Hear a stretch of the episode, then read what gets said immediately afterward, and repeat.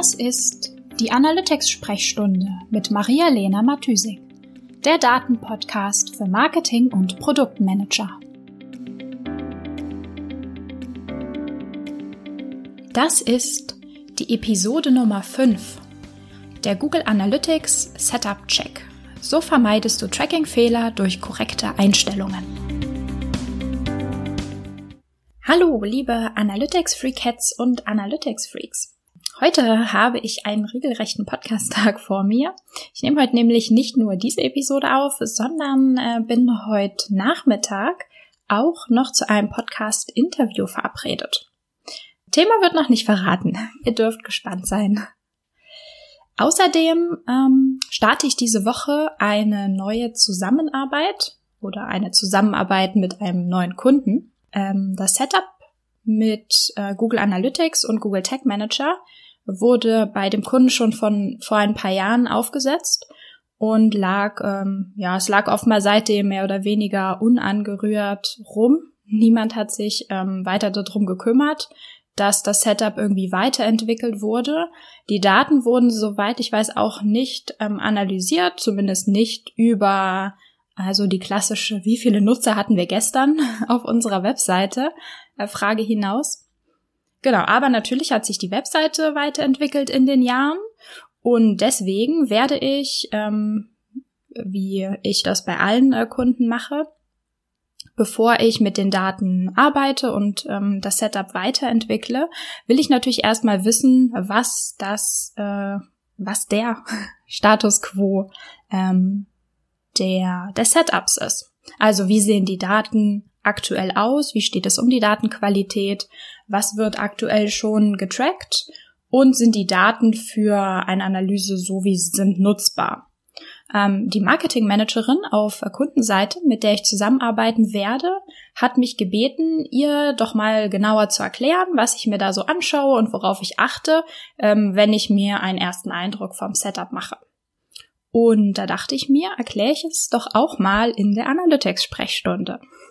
Also, wo schaue ich hin, wenn ich mir einen ersten Eindruck vom Setup mache? Ähm, in, in dieser Episode beschränke ich mich jetzt erstmal auf die Einstellungen in Google Analytics, die zu Tracking-Fehlern führen oder die irgendwie aus meiner Sicht problematisch für die Datenqualität sind oder irgendwie ungünstig für die spätere Datenanalyse. Es gibt natürlich jetzt noch viele weitere Quellen für Tracking-Fehler, die ich zum Beispiel erst durch eine Datenanalyse finden würde oder Tracking-Fehler, die technische Gründe haben und die ich jetzt gar nicht in Google Analytics selbst beheben könnte. Und ich schaue mir natürlich auch noch viel mehr an als das, was ich euch heute erzähle, aber ich nehme es jetzt erstmal als Ausgangspunkt, ähm, genau, damit ihr so einen ersten, äh, einen ersten Startpunkt habt. Also beim äh, Setup-Check habe ich äh, so zwei Perspektiven auf das Tracking oder auf, die, auf das Setup. Das ist einmal die Perspektive von außen, also alles, was ich sehe, ohne in den Google Analytics Account zu schauen. Und von innen, also was sehe ich im Account selbst. Also fangen wir erstmal mit dem Audit von außen an. Die allererste wichtigste Frage ist logischerweise, wie ist Google Analytics eigentlich implementiert? Also ist ähm, das Snippet im Quellcode der Seite implementiert oder wurde ein Tag Manager verwendet und in welche Google Analytics Properties wird eigentlich getrackt? Warum checke ich das? Oder welche Fehlerpotenziale sehe ich da? Einmal natürlich die Frage, gibt es ein doppeltes Tracking? Also wird zum Beispiel einmal über den Tag Manager ähm, getrackt und noch über ein Google Analytics Tracking Snippet im Quellcode der Seite selbst und trackt das auch in dieselbe Property. Das wäre natürlich äh, super problematisch, weil die Nutzer- und Sessionzahl verdoppelt wird oder manchmal sogar verdreifacht wird, wenn man dann äh, dreifaches Tracking versehentlich drin hat ähm, und dann sämtliche Metriken am Ende komplett verzerrt werden. Oder äh, zweites ähm, Fehlerpotenzial, sag ich mal, ähm, ist ähm, ob das Tracking-Snippet vielleicht ganz unten im Quellcode der Seite implementiert ist. Also das hätte zur Folge, dass äh, Google Analytics erst sehr spät auf der Webseite geladen wird und Nutzer, die auf die Seite kommen, sie dann aber gleich wieder verlassen, werden möglicherweise gar nicht getrackt, weil die Seite und damit ähm, das Tracking-Snippet noch gar nicht geladen wurde in dem Moment. Früher hat man das mal so gemacht, um Seitenladezeit zu schonen. Da wurde das im Tracking-Snippets oder auch andere Pixel ganz unten implementiert, aber das ist nicht mehr der Standard. Also die aktuellen Tracking-Optionen, mit denen man so arbeitet, also der Tag Manager, Google Tag Manager oder JTAG, werden ganz oben im Webseitenquellcode eingebunden. Wie finde ich das raus? Also wo schaue ich jetzt genau hin, um das zu sehen, ob es ein doppeltes Tracking gibt und wo ähm, das Snippet eingebunden ist? Also die erste Option ist logischerweise, dass ich ganz einfach selbst im Quellcode der Webseite nachschaue, was sehe ich da, wo ist das Snippet, wie sieht das Snippet aus. Also falls du äh, noch nicht, noch nie in einem Website-Quellcode nachgeschaut hast, ähm, kannst du das ganz einfach machen, indem du die Webseite im Browser öffnest und dann mit der Maus Rechtsklick irgendwo hin auf die Webseite, dann auf Seitenquellcode anzeigen gehen. Ähm, und dann genau siehst du, öffnet sich praktisch der Seitenquellcode in einem neuen Tab in deinem Browser. Und das funktioniert mit jeder Webseite. Also du kannst ja auch fremde Webseiten logischerweise anschauen. Ähm, die zweite Option ist, ähm, wie ich das herausfinde, ob es ein doppeltes Tracking gibt, ist ähm, Browser-Add-ons zu benutzen. Also es gibt zum Beispiel den Tag Assistant von Google.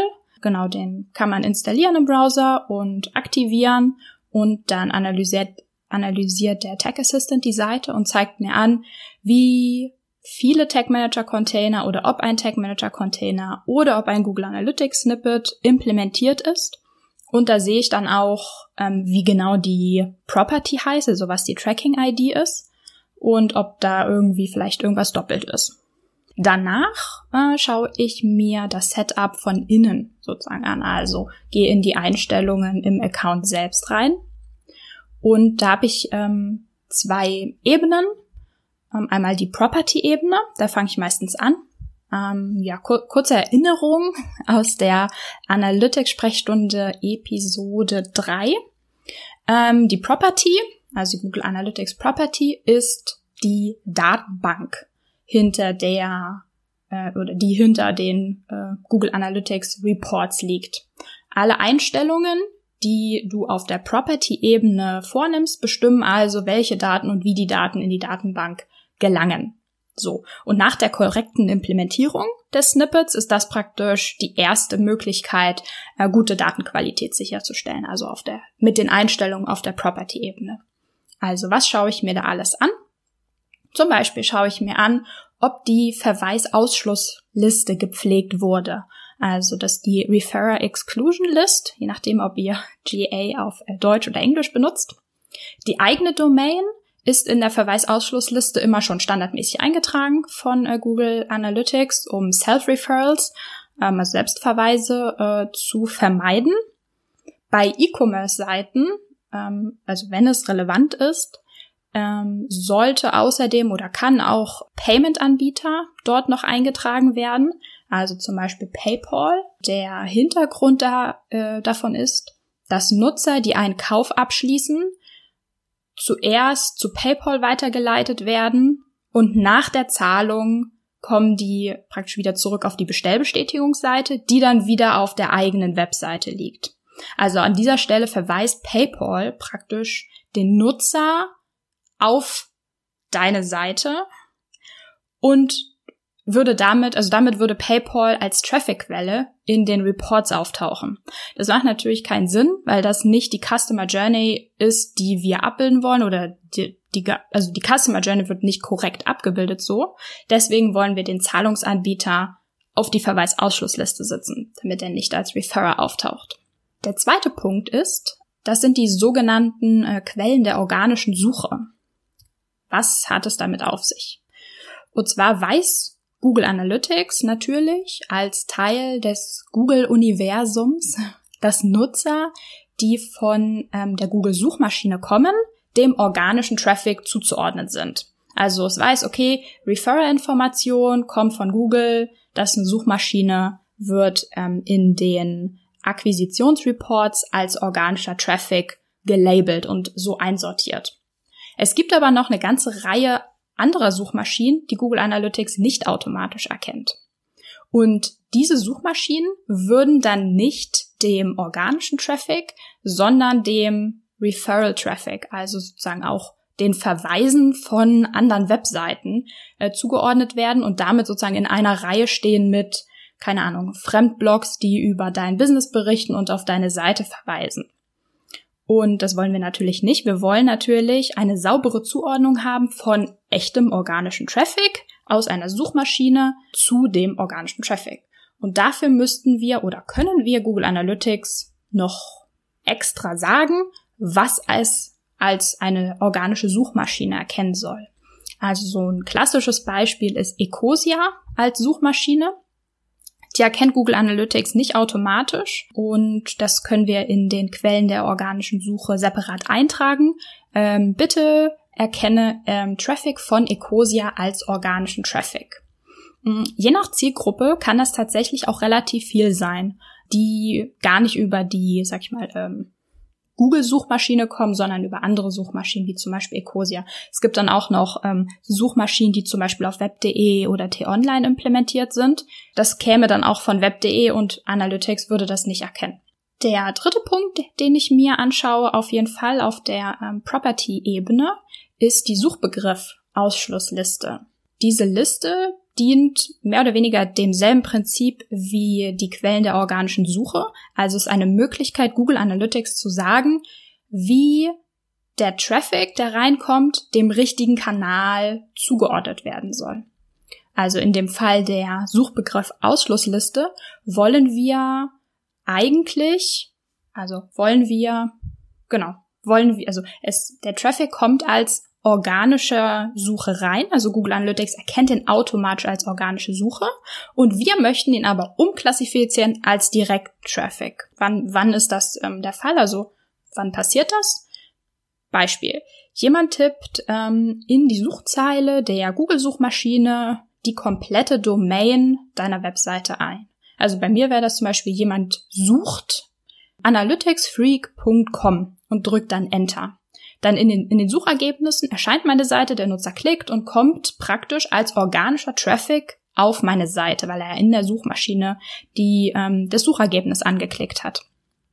Aber eigentlich hat er oder sie ja gar nichts gesucht, sondern kannte meine Seite schon mit der kompletten Domain und äh, sollte deswegen eigentlich als direkter Traffic gezählt werden.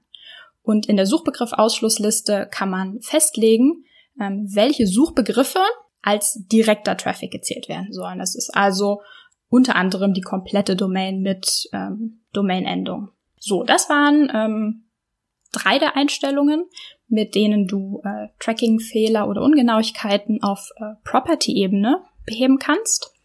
Und jetzt ähm, wenden wir uns noch der zweiten Ebene zu, und zwar den Einstellungen auf der View-Ebene. Erste und ähm, wichtigste Setup-Eigenschaft auf der View, also auf der Datenansichtsebene, betrifft die Filter. Also, erste Frage, immer. Gibt es eine Rohdatenansicht?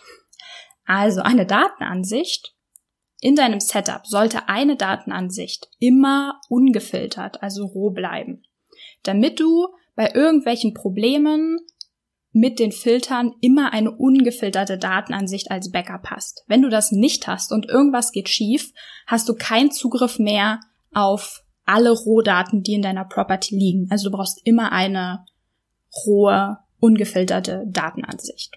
Das ist die erste Frage, die ich mir immer anschaue. Die zweite Frage ist, welche Filter wurden eingerichtet?